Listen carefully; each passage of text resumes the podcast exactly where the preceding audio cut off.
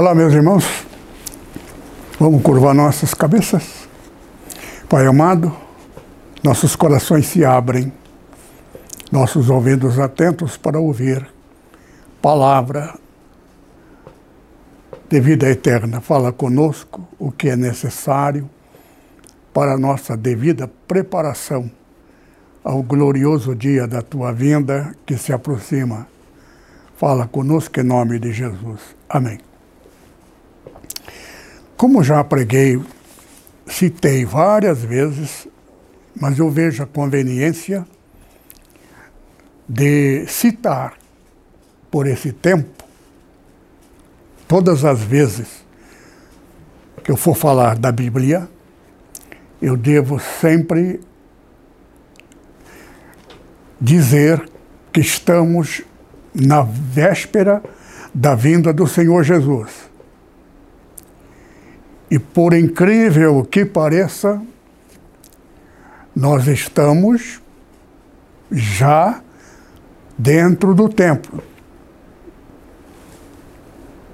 O Senhor Jesus, numa pregação passada a respeito disso, eu li, quando ele disse: Não passará esta geração sem que todas as coisas aconteçam. Que geração? Então, já até mencionei aqui que alguns imbecis no passado né, zombou da Bíblia e da palavra do Senhor Jesus. Né, que Jesus não veio no tempo do Senhor, no, no tempo mencionado por ele. Só que ele não está mencionando o tempo dele. Quando ele disse, não passará esta geração, ele está se referindo à última geração. A geração que termina a sequência. Então, eu já, já coloquei aqui aos irmãos, dentro da Bíblia, nada tirada, nada tirado fora da Bíblia. Tudo claramente. Então, Deus havia dito a Abraão que descendente dele, descendente dele, do Abraão, iria para o Egito. E depois, na quarta geração, depois da terceira geração, ele viria para a terra prometida por Deus a Abraão. Então, 430 dividido por 3 dá 143,3. E o Espírito Santo é nesta hora, nesses pequenos detalhes, é que o Espírito Santo deixa alguns pontos para que se formule a pergunta: então, quando eu fiquei em dúvida, porque o número não era completo, o Espírito Santo falou comigo. Acrescenta dois. Então, 430, acrescentei dois, dividi por três, então deu 144 cada geração, multiplicado por três, dá 144 cada geração. Então, 300, 432, faltando dois. Aí o Espírito Santo completa, que não é somente nesse, nesse número, deve sempre completar com o que faltar. Por exemplo, Deus disse depois de muito tempo que Israel, porque quando Deus falou com Abraão, Abraão ainda não tinha nenhum filho. Como é que ele ia ter muitas gerações? E um detalhe: depois de Abraão, aliás, a mulher dele morrer, ele casou de novo. E com essa nova esposa, ele teve 12 filhos. Cada filho, uma nação. Então, cada nação, a sua geração. E ele já tinha, Abraão, já tinha tido, quando Jacó herdou a herança, vai, Jacó não era filho de Abraão, era neto. Tudo isso aí é para nós termos na mente que existem muitas nações que não são hebraico, mas são descendentes de Abraão. Por exemplo, os islâmicos, dono daquela região farta em petróleo para o mundo inteiro. Por isso, eles são todos sem trabalhar, sem nada, são bilionários todos eles, com dinheiro do petróleo, que eles vendem para o mundo inteiro. São filhos de Abraão, só não são não é? Israel, israelita, é? que Abraão também teve com sua esposa primeira, é? teve neto, bisneto, muitos. Só que só Jacó foi escolhido para ser uma família herdeiro herdeira, a família sequencial, que levaria a bênção para subsequentes. Agora, o mais interessante é que as doze tribos de Israel também se dividiram por Deus, separou, por causa de Davi. Então, tudo isso aí é coisa para nós sabermos que filho de Abraão são várias nações que hoje não tem mais nada, nem mais muito deles. Então, são coisas que a gente tem que saber para o nosso conhecimento. Nós vamos entrar em alguns detalhes das pregações passadas. Eu quero ler aqui duas passagens muito importantes. Romanos capítulo 8, verso 14, uma palavra que no momento não tem nada a ver, mas terá na sequência de nossa meditação.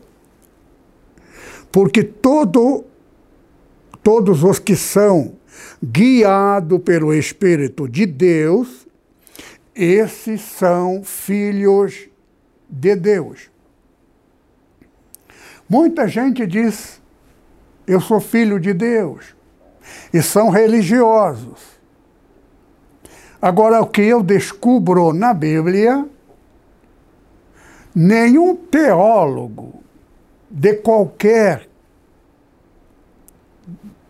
denominação e qualquer igreja denominação que se diz filho de Abraão, se ele tiver teologia, escola teológica, por exemplo, eu ouvi um famoso pregador, maior do mundo, lotava estádio de futebol em cada lugar que ele chegava, dos Estados Unidos. E ele tem escola teológica. Ele foi uma pessoa que pregou para muita gente e ganhou muitas almas. Só tem um detalhe: ele perdeu a herança de Deus. A herança de Deus está onde? Na promessa de Deus. Que promessa? Que sendo ele filho de Deus, de fato, não, não servo de Deus. Filho só é filho através do direito adquirido por Jesus na sua morte. Ele, Jesus, é único, só que dele, ele deu a nós o nome dele, a partilha dele. Então, aquele que está em Cristo Jesus, no Evangelho pleno dele, torna-se por direito não filho dele, mas filho do pai dele. Porque Jesus é o único filho do Criador unigênito e primogênito, primeiro e único. Então, Jesus adquiriu o direito de testamento. Por isso que a Bíblia chama-se testamento. Velho Testamento é um legado incompleto. Mas o Novo Testamento é perfeito.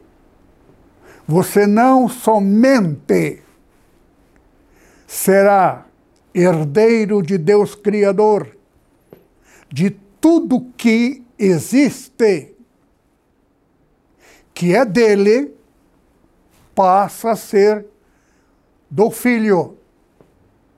Só que Jesus deu direito de dar ele para nós. Então, no testamento, nós somos o corpo de Cristo. Jesus é a cabeça do corpo, está na Bíblia. E nós outros todos somos nada mais do que membro. Basta ser membro, somos herdeiro de tudo. Isto faz parte da sabedoria, da jogada de mestre da parte de Deus. Só que eu quero hoje entrar numa fase que eu nunca mencionei claramente, abertamente, completamente. Quem é Deus para você? Deus é todo poderoso esse Todo-Poderoso não tem limite. Como não tem? Porque Deus, Ele sabe quem é uma pessoa antes de nascer, ele já é, e se for Filho de Deus Altíssimo, Deus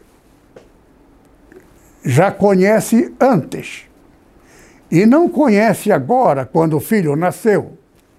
Conhece lá, antes do mundo nascer, existir, Deus criou o mundo para colocar isso dentro dos parâmetros do direito do inimigo de Deus.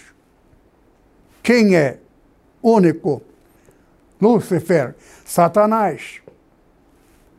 Ele se rebelou contra Deus e jogou na cara de Deus o direito dele. Eu não te pedi para tu me criar. Agora eu sou dono de mim. Não sou teu escravo. Eu tenho direito de ser Deus daqueles que estiver sobre minha orientação. Todos aqueles que acreditaram na palavra que eu disse que não era verdade, não são mais teu, são meu agora. Isso está na Bíblia. Foi aí que Deus encontrou a solução. Porque, na verdade, Deus havia já assistido isto pelo poder dele. Somente Satanás, Lúcifer, seja lá quem for o seu nome verdadeiro, ele não conhecia Deus na sua totalidade. Deus conhece o futuro. Deus viajou no tempo e viu este momento Satanás reclamando e exigindo o direito dele ter o seu próprio reino. E Deus deu, e Deus continuou viajando até onde tudo isto iria terminar. Satanás teria que terminar, mas o tempo que ele foi correto diante de Deus, ele tem o direito de viver o mesmo tempo oposto de Deus, inimigo de Deus. Por isto que, no passado, Deus inventou a história do Adão e Eva para tirar dali uma lição para nós podermos, no futuro, saber na íntegra as coisas reais. Então descobrimos quem tem o Espírito Santo. É o meu caso. Eu tenho, porque eu sou de uma época quando houve um grande movimento pentecostal aqui no Brasil. Eu já falei isso aqui para vocês nas pregações passadas. Eu fiz parte da fundação da Igreja Quadrangular, que hoje se chama Cruzada Nacional de Evangelização. Depois disso, da Quadrangular ou Cruzada, surge o Brasil para Cristo fiz parte da sua origem. Então sou antigo. Só que eu sou de uma época muito feliz. Por quê? Porque era de uma época que o Espírito Santo falava abertamente, fenômeno da sua manifestação em glória na igreja era indescritivelmente gloriosa. E preservo comigo, por isto que a minha estranheza pelas igrejas na atualidade é porque eu sou da velha guarda. Eu preservo ainda. O pastor, quando morrer, ele não pode nomear alguém no lugar dele. A NEPO é assim. O pastor, ele não é titular perpétuo. Ele tem que ir onde Deus mandar. Geralmente o pastor fica até a morte na igreja, mas não todo caso. Então, a gente tem que saber muitas coisas. Quero ler outra passagem bíblica muito interessante, no mesmo capítulo, falando aqui no versículo 28. Sabemos que todas as coisas contribuem juntamente para o bem daquele daqueles que amam a Deus, de, daqueles que, se, que são chamados por seu decreto. Aqui, um ponto, uma novidade. Você não será porque você quer, porque você gostou, porque você decidiu. Agora, você gostou, você decidiu. Não é porque você decidiu e gostou, mas você gostou e decidiu porque Deus, antes de você nascer, Ele já te escolheu, se é que você é escolhido. Isto está na Bíblia. Eu nunca preguei isso aí com essa profundidade. Mas como estamos nas vésperas da vinda de Cristo, eu estou fazendo notável essa parte mais importante. Ninguém é salvo porque lutou para ser. É salvo porque foi. Porque amou Jesus. Porque desejou ser ter vida eterna então, continuando a leitura, palavra do apóstolo, apóstolo Paulo. Verso aqui diz que nós somos chamados por decreto dele. Então você não pode ser crente porque você gostou do pastor, porque você se interessou com uma menina da igreja. Você é se for. Deus coloca no teu coração um sentimento dele, mente dele, diz a Bíblia. Você pensa o que ele pensa, sente o que ele sente. Você tem um sentimento de amor igual. Ele te dá o sentimento dele. Você passa a ser amoroso, você passa a ser dócil, obediente, o sentimento que Deus assim o fez. Agora no versículo 29. Porque os que dantes conheceu, mas na primeira passagem você é chamada pelo decreto dele. Agora, ele te conheceu antes. Quando? Antes de você nascer? É o que está escrito aqui. Como é que Deus pode me conhecer se eu ainda eu não era nem nascido? É aqui que está a pregação de hoje. A predestinação que alguém mencionou é verdadeiro, mas não dentro da forma como acha, eu quero esse, eu não quero aquele. Não. É que Deus acompanhou a nossa vida. Eu vou ler mais outra passagem que vai esclarecer a tua mente. Vou só terminar essa passagem.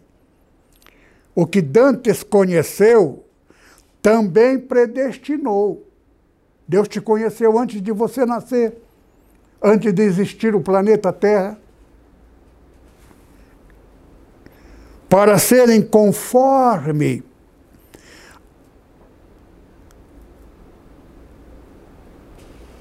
a imagem de seu filho. Não está falando a imagem física dos olhos dele, do seu nariz, do cabelo.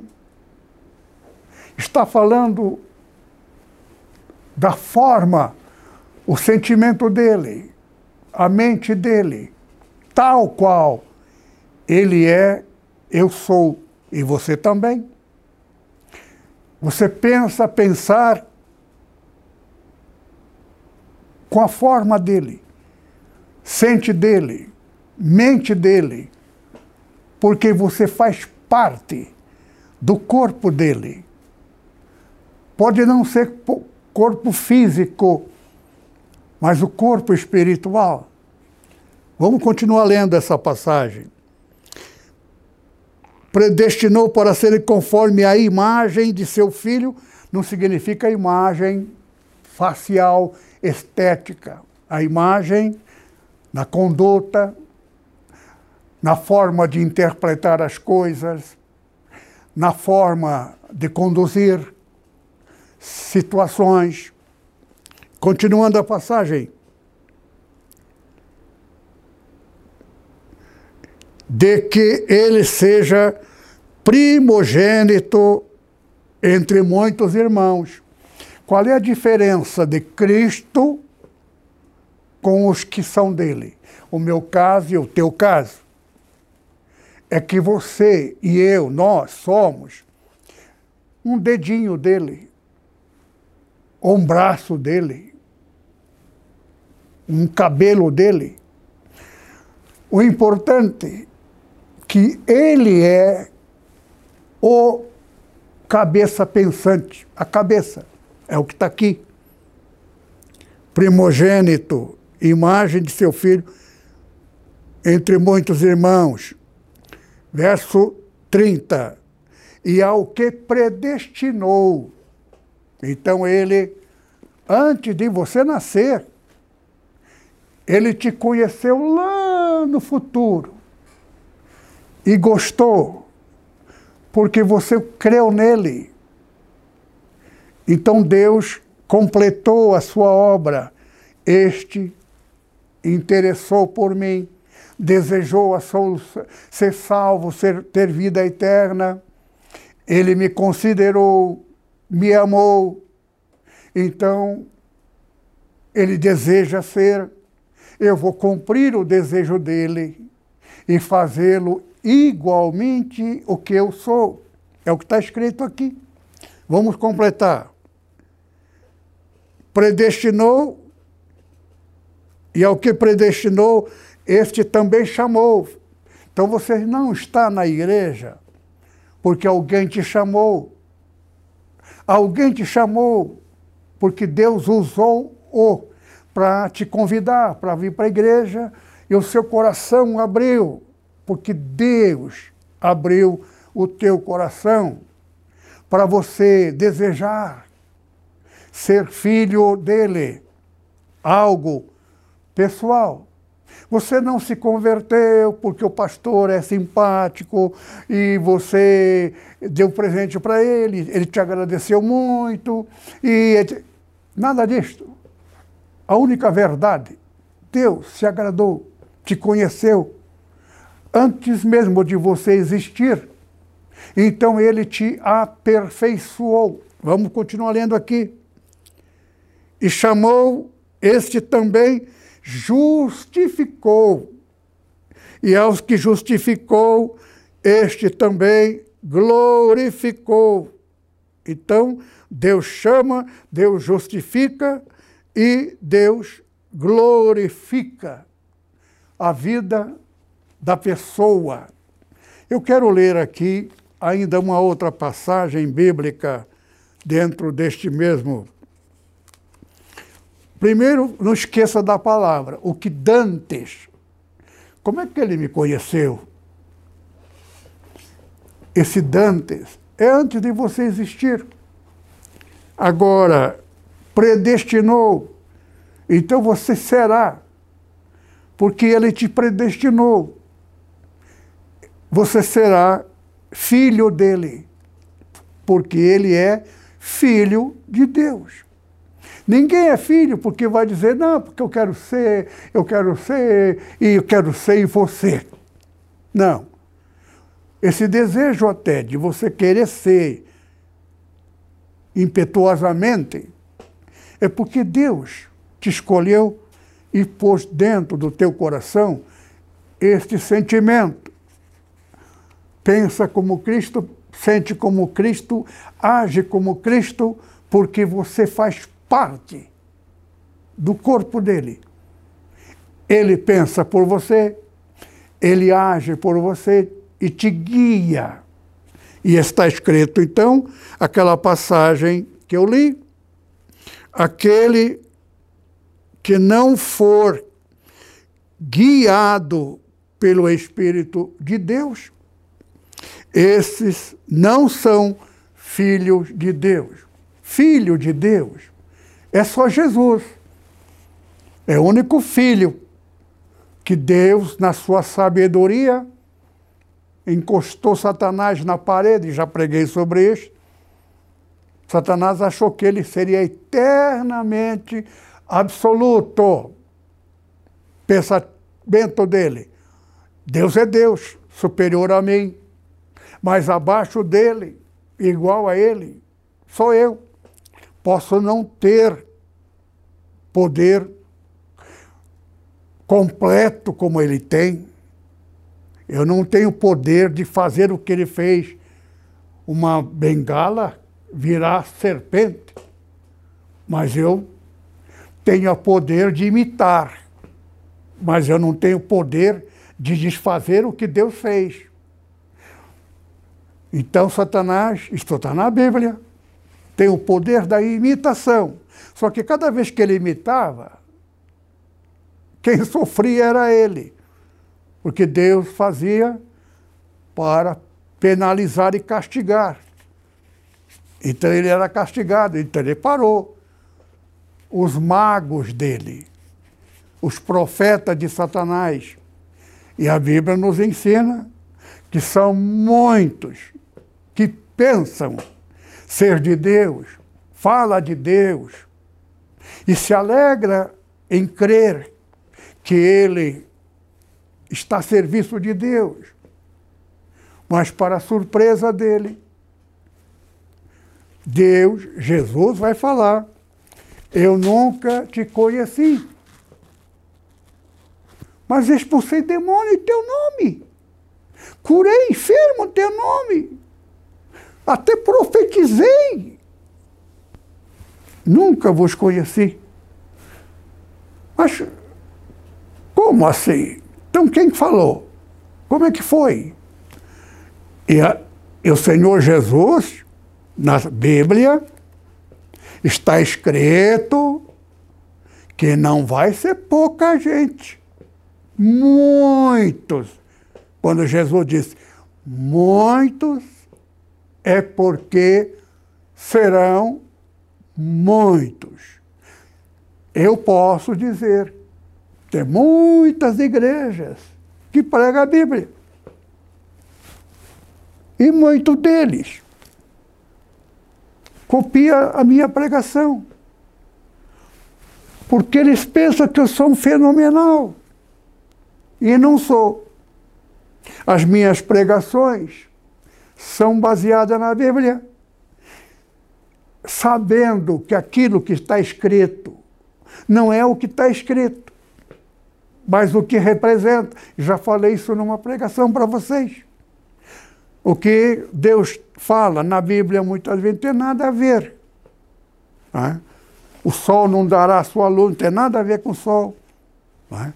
Significa, é um período, nós estamos vivendo esse período que não haverá Deus, vai cruzar os braços. Por isso que Apocalipse é esta última geração. Só que, eu já expliquei para vocês, existe a geração menor, a geração média e a geração maior. A geração maior pertence a Deus Criador, que por graças ao Senhor Jesus, Ele é legitimamente nosso Pai.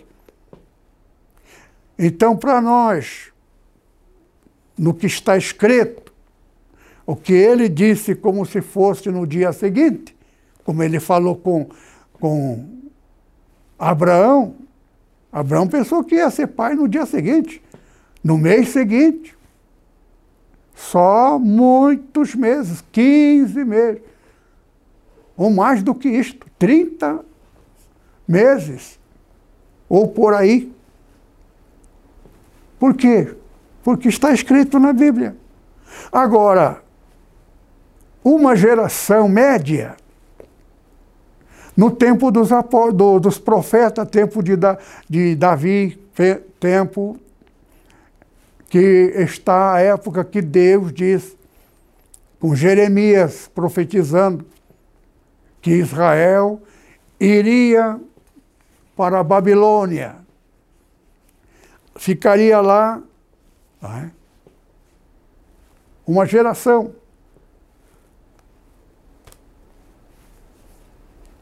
Ficaram lá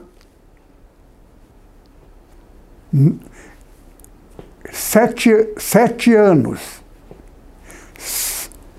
Sete anos. É? Na verdade, acrescenta dois, 72. Porque 72 é metade de 144, que é de Deus.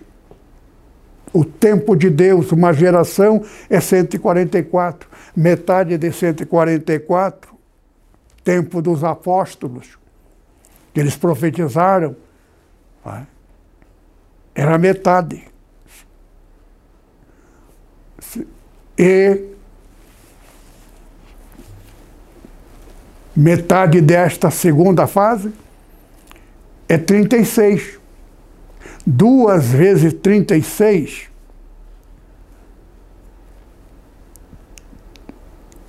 setenta e dois. É isso aí. Então, tudo aí dentro da divisão.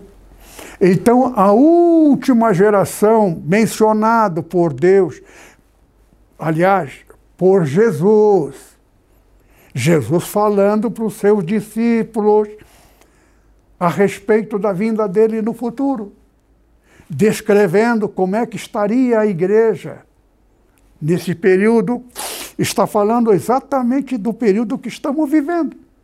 Eu já preguei aqui, e ainda vou pregar essa noite, a respeito disto, para completar, que a nossa igreja ia ficar 2.300 dias fora da bênção, por causa da traição, que o contínuo sacrifício foi derrubado por terra. Por quê? Porque três pastores, presidente de igreja, está falando da Assembleia de Deus, deste nosso último período. E por que não está falando de outras denominações, pastor Takayama? Perguntar a alguém. E o pastor Takayama responderá: simplesmente porque todas as igrejas, para terem pastores, para substituir os antigos, formaram escola teológica. Pode não ter o nome teologia, mas é isso aí. Escola de obreiros, pastores. Nenhum dos discípulos do Senhor Jesus enfrentou escola, e Jesus não era escola. Ele havia dito: quando eu vos enviar o Espírito Santo, ele vos ensinará todas as coisas e vos guiará em toda a verdade. Ele convencerá o mundo do pecado, da justiça e do juízo. Ninguém se convença de que é pecador porque o pregador falou com veemência, isso aqui é pecado, isso aqui você vai para o inferno, e porque isso aqui está errado. E esse pastor tem capacidade de persuadir o povo. A verdadeira igreja. As almas vêm enviado por Deus quando a igreja vive dentro deste parâmetro. Isto é verdadeiro. A NIP foi uma igreja lotada, à noite, domingo à noite, domingo de manhã. Culto de manhã japonês, culto à noite em português. As filiais toda lotada. E os pastores são pessoas simples. E ninguém coloca o pastor lá porque é parente, é porque ele é simpático, veste bem. Ele eu aprendi. Quando morre um pastor, ah, vamos colocar nosso pastor, ele está desempregado. Deus morre pastor, a gente não manda alguém, manda, uma oração. Às vezes um pastor, veja o Guarulhos, pastor de Guarulhos morreu, ninguém sabia quem. Um pastor que havia estado pouco tempo em presidente prudente. Deus. E ele está lá. Então as coisas de Deus, e quando a igreja não é dirigida pelo Espírito Santo, o pastor acha que a igreja é dele, quem manda sou eu, e faz o que ele acha que tem que fazer, como tem que fazer, o dia dele está contado. Porque Deus zela pela sua igreja. É o que está escrito, é o que é. Então, é, no livro de Eclesiastes, capítulo 3, verso 15, quero ler uma passagem para completar a pregação de hoje. Eclesiastes, Velho Testamento. O que significa Eclesiastes? Provérbio é provérbio, salmo é salmo, mas o que significa Eclesiastes? Aqui é que tem que saber o seu real significado. Esqueci tem que provérbio, depois do provérbio, Eclesiastes, capítulo 3, versículo 15. O que é, já foi. E o que há de ser, também já foi. E Deus pede conta do que passou. Primeiro, você tem que saber o que é livro de Eclesiastes. Eclesiastes, ela não é igual aos outros livros da Bíblia. Eclesiastes significa obreiro, pastor. Então é uma passagem reveladora para quem é pastor de uma igreja. Que as coisas na igreja não acontecem por acaso. É Deus que estabelece. Então, o que é está sendo agora? Eu estou aqui, pastor Mamuro ali, cada membro da igreja no seu particular, específico lugar. A função dele na igreja pode não estar fazendo nada, mas ele está ali, porque Deus tem um plano com ele. Então, o que é?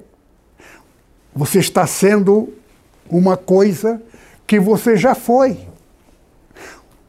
É uma coisa incompreensiva. Por quê? Como é que eu posso ser uma coisa que eu ainda não sou? É aí que está o poder de Deus. Apocalipse é um livro que narra os acontecimentos. O Apocalipse foi profetizado pelo apóstolo João apóstolo de Jesus, contemporâneo. E Deus mostrou para ele o futuro. Ele foi escrevendo o que iria acontecer no futuro. Mas o, Senhor Jesus, onde é que está? Está no céu. Porque quando ele venceu Satanás na cruz, que ele foi crucificado sem pecado, Satanás foi expulso do céu. Mas ele ainda vive no céu. Não no céu, reino de Deus. Por isso que existe primeiro, segundo e terceiro céu. Terceiro céu é um lugar esplendoroso, glorioso, magnífico, tudo quanto é palavra gloriosa, maravilhosa. Paulo diz que esteve lá. Terceiro céu. Ele não tinha vocabulário, ele era poliglota. Mas ele não tinha como descrever aquilo que eu vi. A minha magnitude da vida gloriosa que vamos ter lá. Aí ele escreve na Bíblia para nós todos. Não é lícito, não é conveniente, não adianta. Vocês não vão entender. Eu não tenho palavra para descrever a glória maravilhosa que nos espera. É o que está escrito. Então, voltando a essa passagem, o que é? Nós ainda estamos aqui. Deus já esteve aqui há muito tempo. O que é já foi. Agora, a vinda do Senhor vai ser por esse tempo.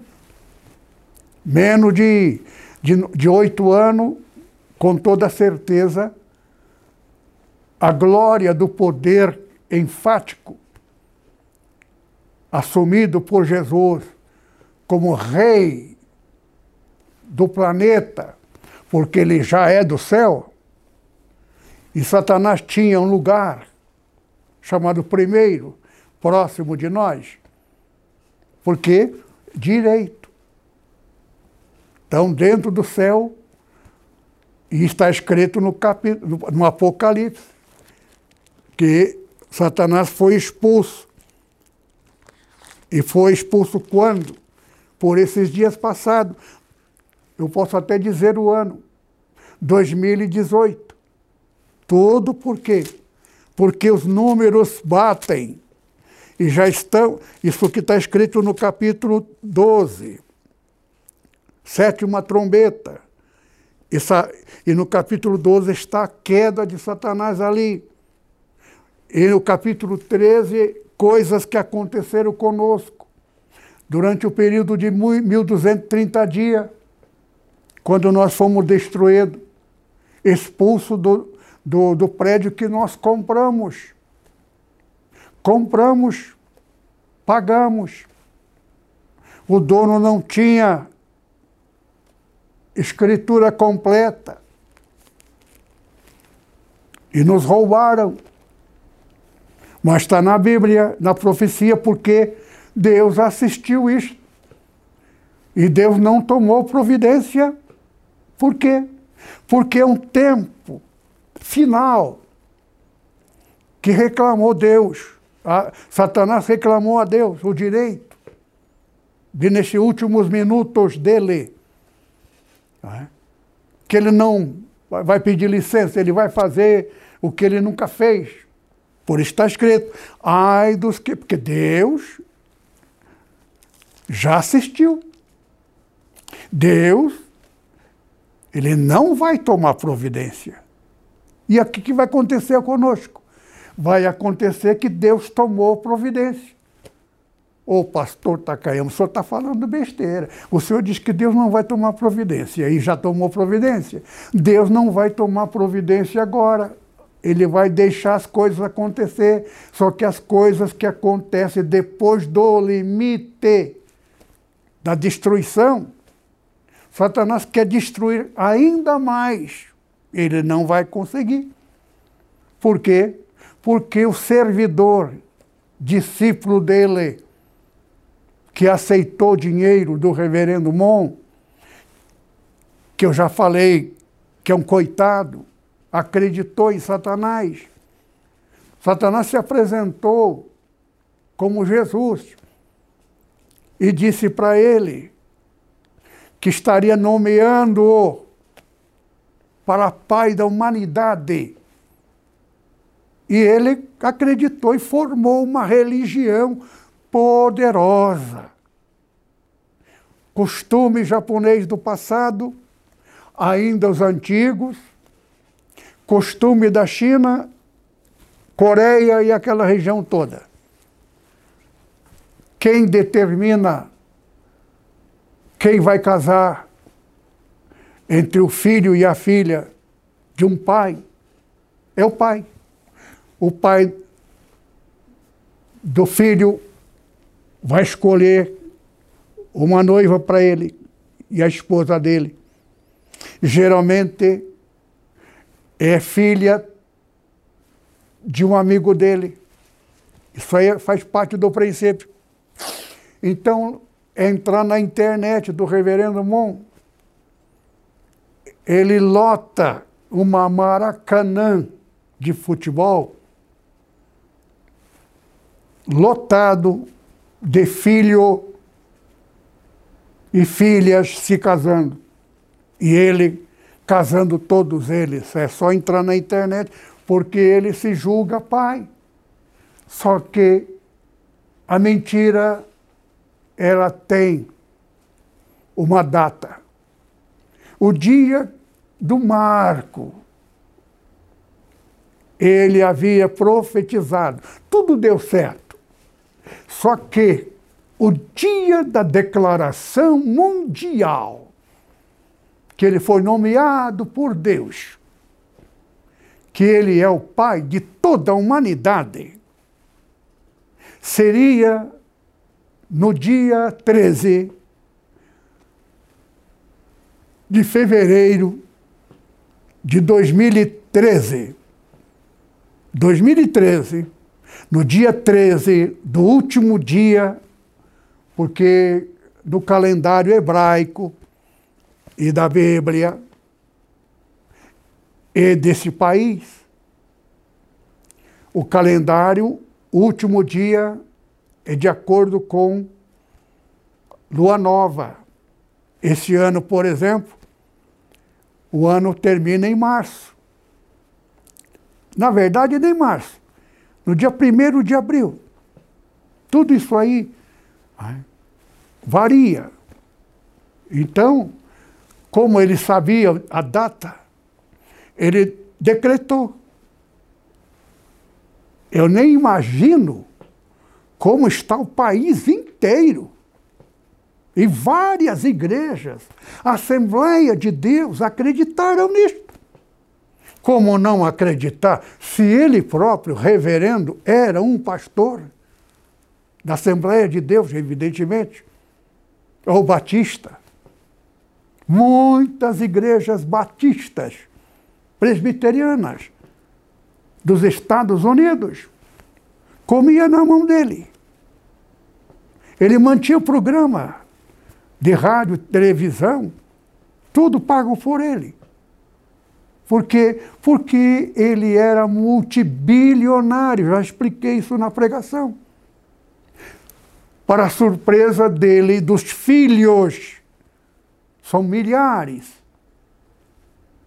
Eu podia até dizer milhões.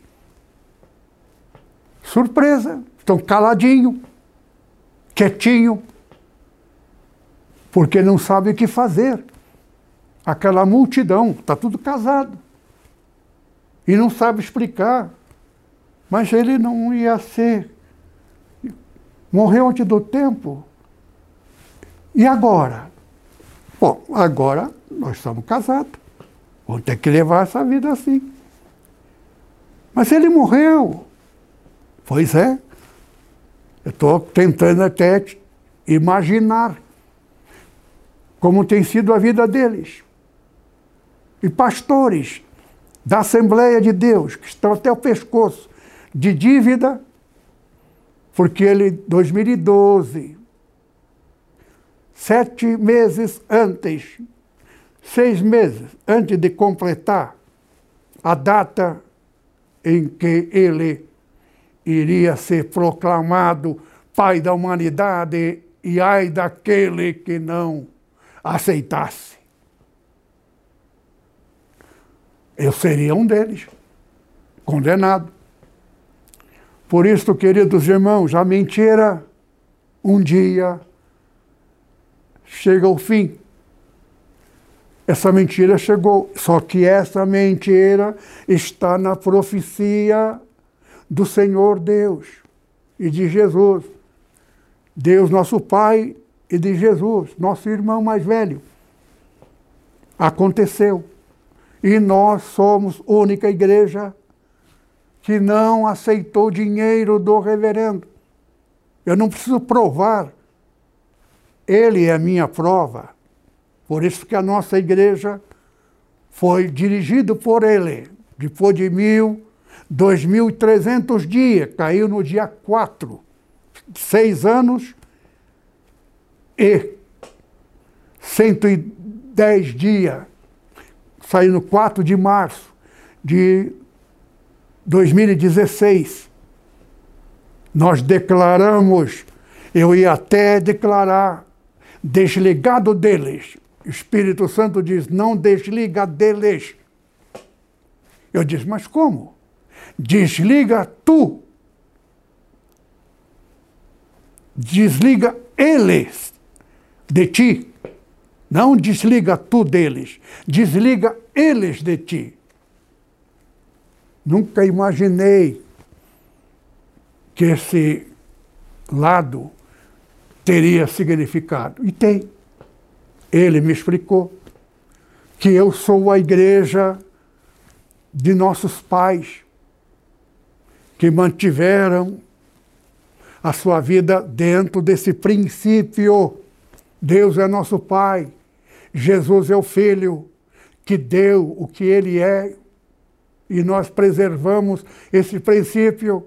E o dinheiro que eles ofereceram para mim, basta eu aceitar o dinheiro.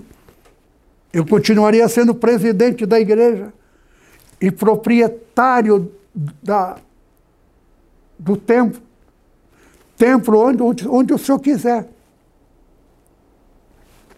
do tamanho que o senhor quiser.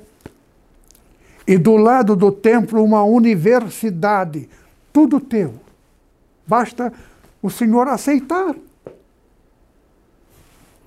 Só tem um detalhe: a diferença entre eu e os pastores é que eu preservo a forma antiga.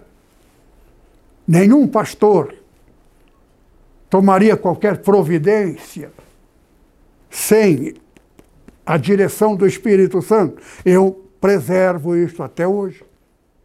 Por isto que o Espírito Santo falou comigo que aquilo não era dele. A minha resposta, se não é teu, não é meu também.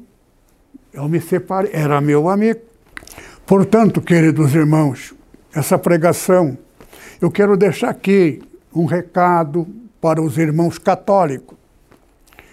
Um dos meus maiores amigos é católico. E ele tem propósito com a nossa igreja, porque ele amou a nossa igreja. Agora, eu quero dar um aviso para todos vocês. Está na Bíblia destruíram a Assembleia de Deus.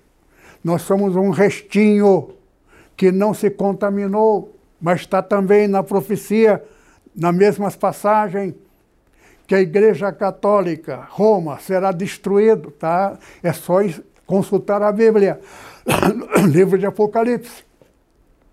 Só que, junto com a igreja, a cidade, quando o mundo disser a paz e segurança, virá repentina destruição.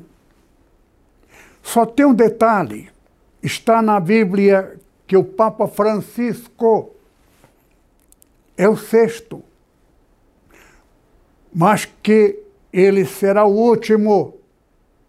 Depois dele vai vir para tomar o lugar dele, sucedê-lo substituí-lo como queira. Só que este que vier não é de Deus. Ele vai aproveitar com a morte, talvez, do, do, do Papa, de Deus, nosso irmão. Pode ser que ele morra, esse camarada vai dizer que ele é o sucessor. Então, estou citando a Bíblia para vocês, meus irmãos. Sai dela, diz a Bíblia, povo meu.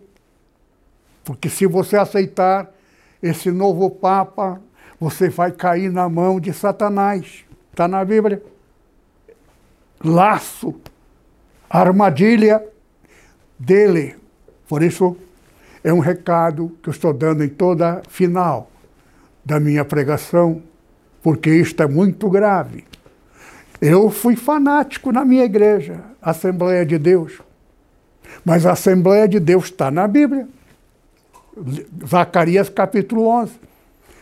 Todos os três presidentes, três papas, mesma coisa, aceitaram o dinheiro do reverendo. O que isso tem a ver? Direito. É a mesma coisa Judas, o direito de crucificar a Cristo. O mesmo caminhada, a mesma. A igreja foi crucificada. E nós vamos ressuscitar agora, no mês de abril. Que o amor de nosso Deus, nosso Pai, a graça abundante do Senhor Jesus e a comunhão do Espírito Santo permaneça sobre os meus todos queridos irmãos. Amém. Que Deus abençoe.